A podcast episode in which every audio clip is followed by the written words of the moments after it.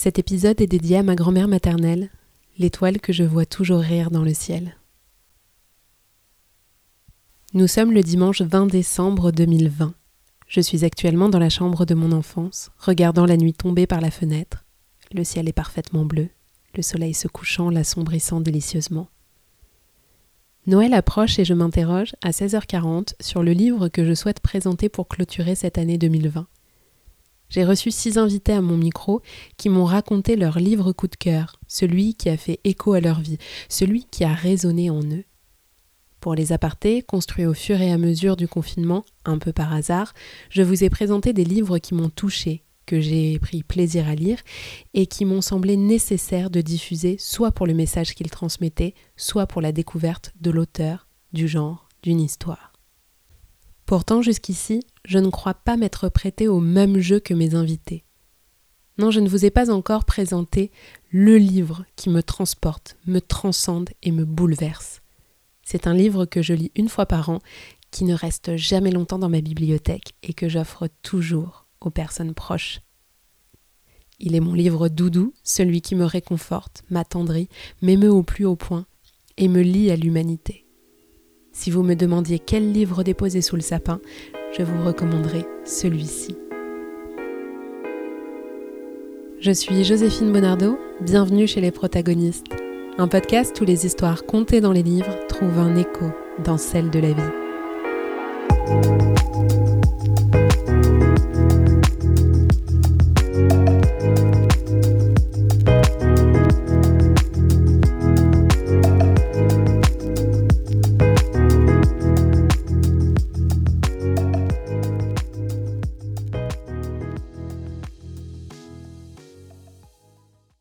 Ceux qui me connaissent bien doivent déjà avoir compris quel livre j'ai choisi de présenter aujourd'hui. Il s'agit de La vie devant soi de Romain Gary.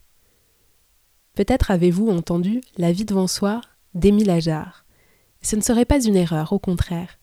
Émile Ajar est un pseudonyme utilisé par Romain Gary pour la publication de certains de ses écrits.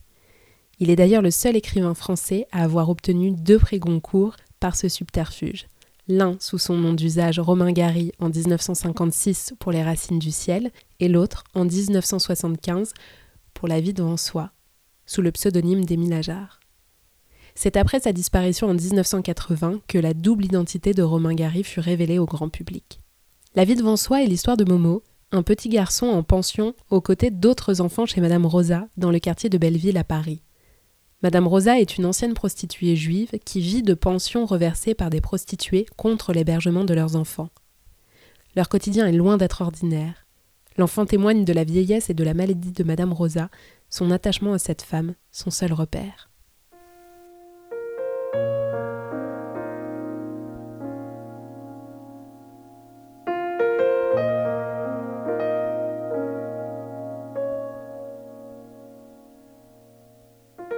La première chose que je peux vous dire, c'est qu'on habitait au sixième à pied et que pour Madame Rosa, avec tous ces kilos qu'elle portait sur elle et seulement deux jambes, c'était une vraie source de vie quotidienne, avec tous les soucis et les peines. Elle nous le rappelait chaque fois qu'elle ne se plaignait pas d'autre part, car elle était également juive. Sa santé n'était pas bonne non plus et je peux vous dire aussi dès le début que c'était une femme qui aurait mérité un ascenseur.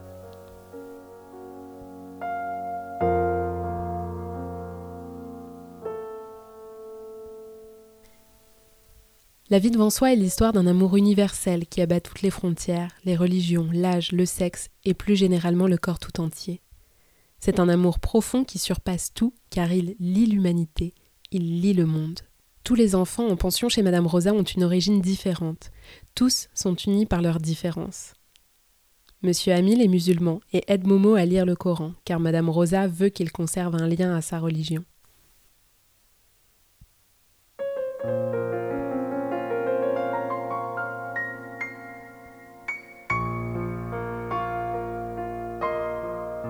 Je suis restée un bon moment avec lui en laissant passer le temps, celui qui va lentement et qui n'est pas français.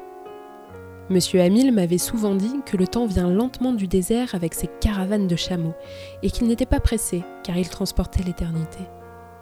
Mais c'est toujours plus joli quand on le raconte que lorsqu'on le regarde sur le visage d'une vieille personne qui se fait voler chaque jour un peu plus, et si vous voulez mon avis, le temps, c'est du côté des voleurs qu'il faut le chercher. Dans leur immeuble vit également Madame Lola, la voisine travestie de Madame Rosa. Elle s'occupe des enfants lorsque Madame Rosa ne le peut plus, leur prépare un repas, les aide comme elle peut. Au-delà du corps, voilà comment résonne en moi ce roman. Voir au-delà du corps combien la solidarité, la tolérance et l'amour sont grands et leur pureté est préservée des yeux d'un enfant. Plus que tout, c'est le lien entre Madame Rosa et Momo qui m'a le plus touchée. Sûrement parce qu'il me rappelle mon lien à ma grand-mère maternelle, une femme indépendante, au fort tempérament, drôle et attachante, l'une des plus grandes figures féminines de mon enfance. Comme Madame Rosa, elle était de la génération d'entre-deux-guerres. Elle a subi les souffrances, les restrictions, vu les changements, les évolutions. Ce monde moderne qui soudain a emporté le passé, et elle a vu la mort. Lorsqu'elle me racontait son enfance, il y avait toujours des trous. Je n'arrivais jamais à faire tous les liens de sa vie, comme si elle souhaitait cacher les blessures du passé, les gommer, les oublier, les étouffer. Mais c'est son corps, lui, qui n'avait pas oublié. Son corps fatigué qui affrontait la vieillesse, le temps qui passe. Dans le roman, Madame Rosa raconte ses premières années de prostitution par bribes, puis la Shoah est une absence, un trou noir, un choc incommensurable qu'il faut oublier, à tout prix.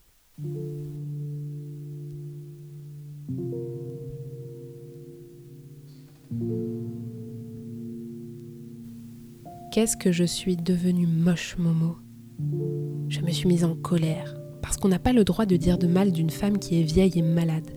Je trouve qu'on ne peut pas juger tout du même œil, comme les hippopotames ou les tortues qui ne sont pas comme tout le monde. Elle a fermé les yeux et elle a eu des larmes qui ont coulé.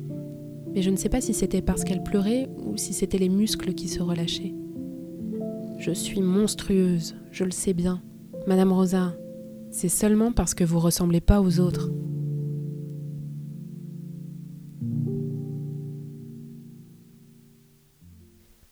La vieillesse et plus généralement la fin de vie sont une obsession chez Romain Gary.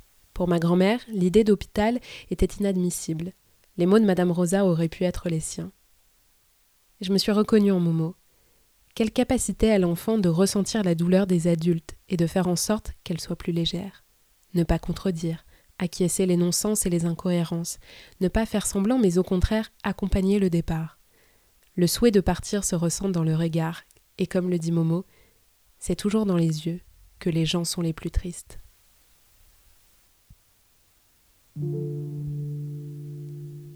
Je ne veux pas aller à l'hôpital, ils vont me torturer. Ils vont me faire vivre de force, Momo. C'est ce qu'ils font toujours à l'hôpital, ils ont des lois pour ça.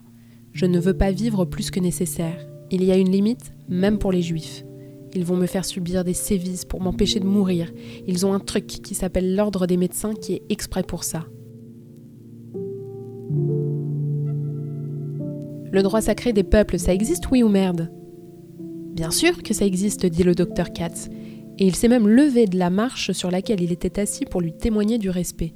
Bien sûr que ça existe, c'est une grande et belle chose, mais je ne vois pas le rapport. Le rapport, c'est que si ça existe, Madame Rosa a le droit sacré des peuples à disposer d'elle-même, comme tout le monde. Et si elle veut se faire avorter, c'est son droit. Et c'est vous qui devriez le lui faire, parce qu'il faut un médecin juif pour ça, pour ne pas avoir d'antisémitisme. Vous ne devriez pas vous faire souffrir entre juifs. C'est dégueulasse.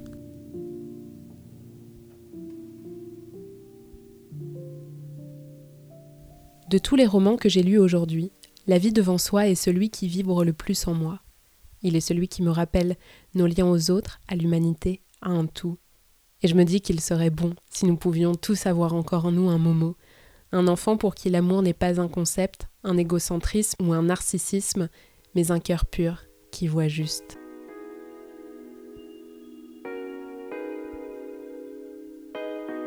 La vie devant soi est disponible en format poche aux éditions Gallimard.